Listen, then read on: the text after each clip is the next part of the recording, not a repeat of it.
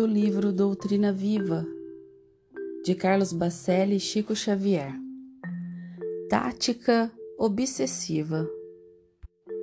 Muitos obsessores, altamente intelectualizados, quando querem anular a capacidade de ação deste ou daquele companheiro de doutrina que os esteja incomodando, procuram enredá-lo em desavenças doutrinárias passam, inclusive, a inspirá-lo nesse sentido, a fim de que as suas horas e os seus dias se percam na inutilidade ou na quase inutilidade, no que tange as tarefas de real proveito para si e para os outros. Muitos confrades chegam a consumir quase que a encarnação inteira com a ideia fixa em determinado tema suscetível de maiores elucidações.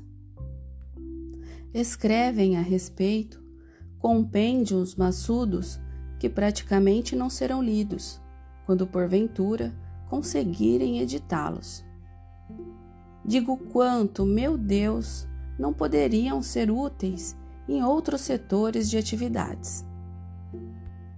Creem-se investidos de altas funções na tarefa saneadora da doutrina e se esquecem da prática da caridade pura e simples, em forma de um prato de sopa estendido ao faminto ou de uma palavra de conforto dirigida ao doente. Que Deus os abençoe e os liberte da hipnose a que se encontram subjugados em sua capacidade produtiva.